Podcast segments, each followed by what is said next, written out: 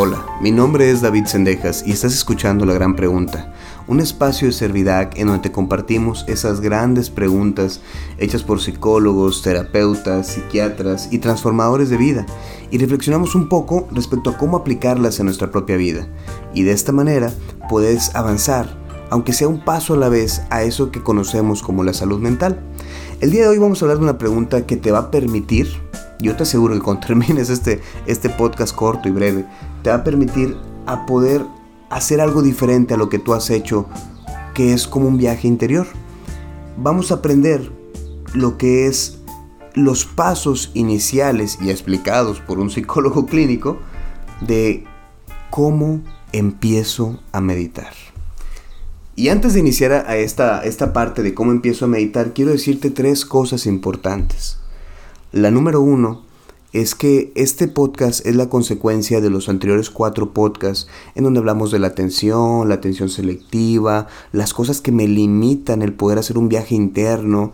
Y sería bueno en caso de que tú hayas llegado a este podcast, sería bueno que le dieras una revisada, son cortos, todos son de 10, 11 minutos. Y te van a poder esclarecer un poco las ideas que puedes tener para iniciar este viaje interno. Ahora bien, la segunda cosa que te quiero decir es que en el mundo de la psicología, la meditación no es vista como una técnica que resuelva problemas. Existen dos niveles de intervenciones, intervenciones de primer nivel e intervenciones de segundo nivel.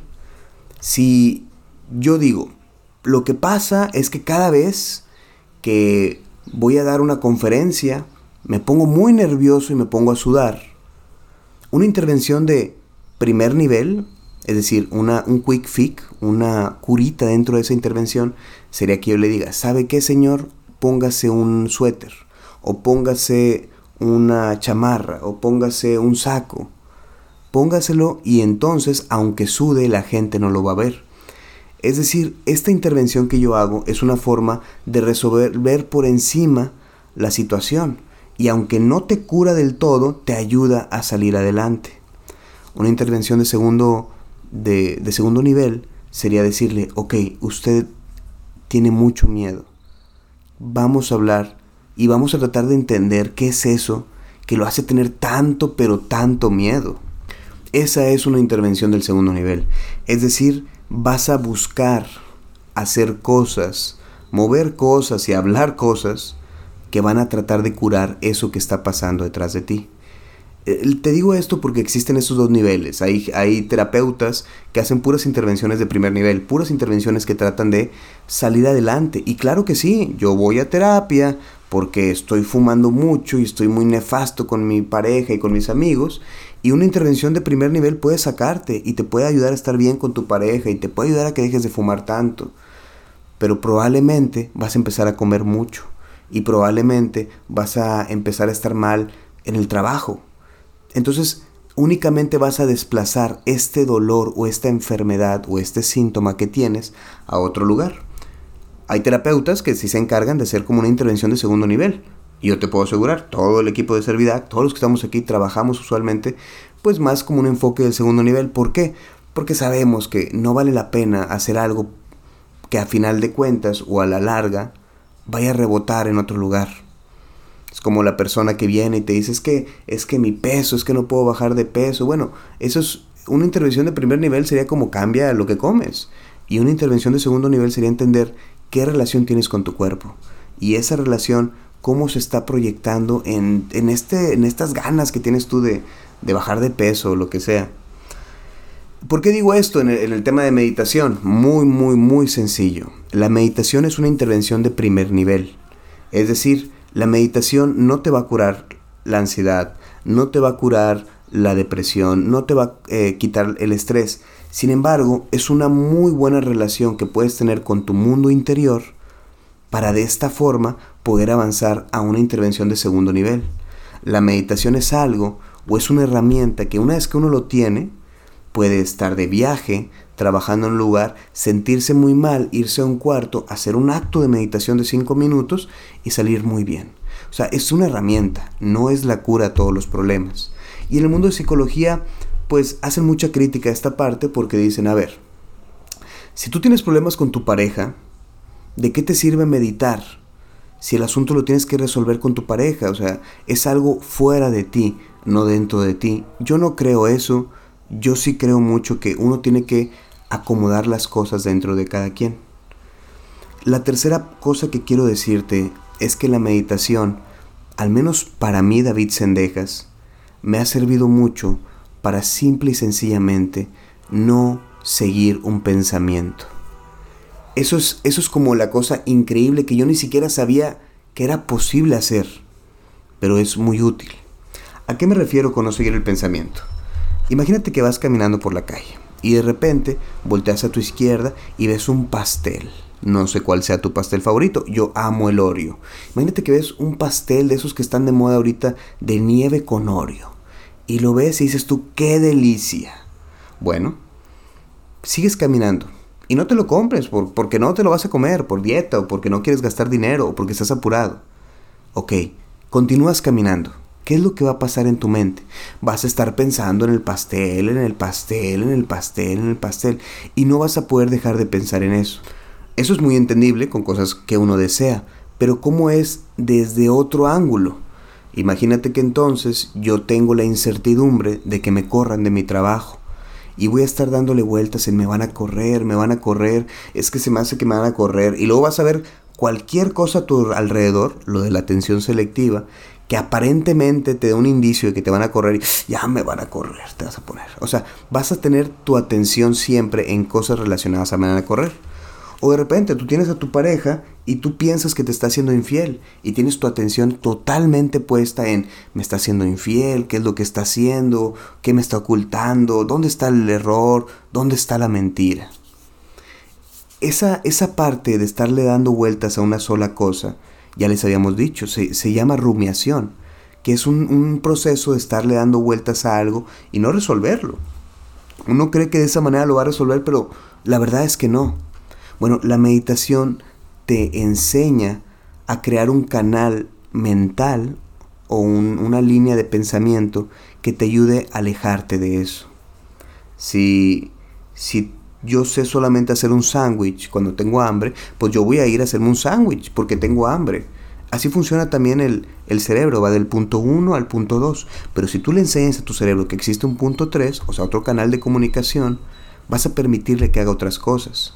La meditación es aprender un punto 3, es decir, no tener que estar siguiendo una idea, no tener que estar siguiendo un pensamiento para poder andar en paz. ¿Y cómo es esto? Bueno, voy a hacer alusión a una de las mejores metáforas que he escuchado. Y es como una cosa árabe que dice que la mente es un recipiente de agua. Si tú, si tu mente que es un recipiente de agua, es del tamaño de una taza, y esa taza tú le pones una cucharada de sal, el agua va a estar totalmente salada. Sin embargo, si tu recipiente de agua, que es tu mente, es del tamaño de una alberca y tú le pones una cucharada de sal, la verdad es que no va a cambiar el sabor para nada. La mente es tan pero tan amplia como uno permita que sea. Y eso es lo que vas a aprender al momento de hacer la meditación. Tienes que aprender a expandir tanto, tanto este mundo interior tuyo para que entonces, en lugar de ser una taza que va a estar constantemente alborotada por una pequeña cuchara de sal, pueda ser tan grande como un mar. Y bien, ¿cómo lo haces? Son dos puntos muy sencillos. El punto número uno es que tienes que estar cómodo. Puede ser sentado, puede ser acostado, puede ser este parado, de una manera que tú puedas estar cómodo y puedas cerrar los ojos. Una vez que cierres los ojos, lo siguiente que tienes que hacer es respirar. Respirar profundo y respirar profundo y respirar profundo. Y a partir de ahí vas a empezar a hacer una técnica que yo autodenomino, y es de mi autoría propia, la técnica de Rodolfo el Reno. Quiero que le pongas atención a la nariz roja de Rodolfo el Reno. Yo me imagino cuando cierro los ojos como cada vez que inhalo, como si mi nariz brillara roja. Y cada vez que exhalo, como si mi nariz se fuera apagando. Y entonces pongo mucha atención en esa entrada y salida de aire. No tienes que hacer ese ejercicio ahorita en lo que estás hablando conmigo. Lo importante de esto es que lo puedas hablar, que tú entiendas cómo funciona. Y simple y sencillamente tienes que tratar de poner atención en tu respiración. Eso es todo. No hay otras cosas que tengas que hacer. ¿Qué va a pasar una vez que lo intentes? Una vez que tú intentes poner atención únicamente a tu respiración, vas a ser bombardeado, pero bombardeado por muchas ideas. Van a venir a tu mente muchos pensamientos, van a venir a tu mente muchos recuerdos. Y tú lo que tienes que hacer es volver a centrar tu atención en tu nariz. Eso es lo que tienes que hacer. Volver a centrar tu atención en tu nariz. Ahora bien, en el episodio de rumiación les decía esto. Uno viene, viene una idea y no tienes que engancharte a ella, solamente es como que estás pensando en tu nariz, estás pensando en cómo respiras, sientes cómo entra el aire, sientes cómo sale el aire y de repente te aparece en la mente el pastel de Oreo. Y en lugar de tratar de evitar pensar en él, lo que tienes que hacer es decir, ok, eso es un deseo, muy bien, continuemos. El decir eso, mentalmente obviamente, permite que no te ganches. Y luego sigues respirando. Y de repente viene una imagen a ti de cuando eras niño y andabas ahí en la bicicleta con tu papá. Y tú tienes que decir, esto es un recuerdo. Y vuelves a poner tu atención en la nariz, en la forma en la que respiras. Y luego de repente viene una idea y te pones a pensar, ah, mañana voy a comerme un salmón con mi chiquita bien rico y te detienes y dices, a ver, esto es una idea, es un deseo. Y respiras otra vez y vuelves a tu nariz. Lo importante es que entiendas dos cosas. Una es que van a seguir apareciendo imágenes, pero tú tienes que regresar siempre a tu nariz. Y lo segundo es de que esto toma mucho tiempo aprender a hacerlo. Yo todavía no lo sé hacer al 100. Y sin embargo, yo sé que por haberlo intentado, o sea, por seguir intentar haciéndolo, simple y sencillamente me está ayudando. Porque ahora sí, ya en el día a día, yo puedo estar trabajando y de repente un compañero del trabajo me dice que, oye, hiciste bien mal esto, y yo puedo poner la atención a mi respiración. Y te das cuenta que ya logras no gancharte con eso que te dicen. Eres sentido, te va a ayudar mucho en la meditación. Eres alguien muy obsesionado por el trabajo, te va a ayudar mucho en la meditación. Es muy sencillo, suena bien fácil, pero es de paciencia. Inténtalo, intenta sentarte y respirar y poner la atención a tu respiración. Y cada vez que venga una imagen a ti, intenta poner la atención a tu respiración. Inténtalo, inténtalo, dale cinco minutos al día, siete minutos la siguiente semana. Inténtalo y pon atención tú a cómo logras poco a poco desconectarte de esas ideas que vienen a tu mente. Eh, hay una analogía muy buena de la, de la atención, de la meditación, en la que es una persona que está sentada al lado de la carretera y entonces ve pasando los carros. Cada uno de esos carros es una idea que pasa frente a él. La meditación es, en lugar de ver el carro y seguirlo, la meditación es el, el arte de ver el carro pasar y seguir viendo el paisaje. Inténtalo. Y si batallas o si encuentras que hay algo que no te gusta, escríbenos. Escríbenos a nosotros porque nos encantaría escucharte. Estamos para ti.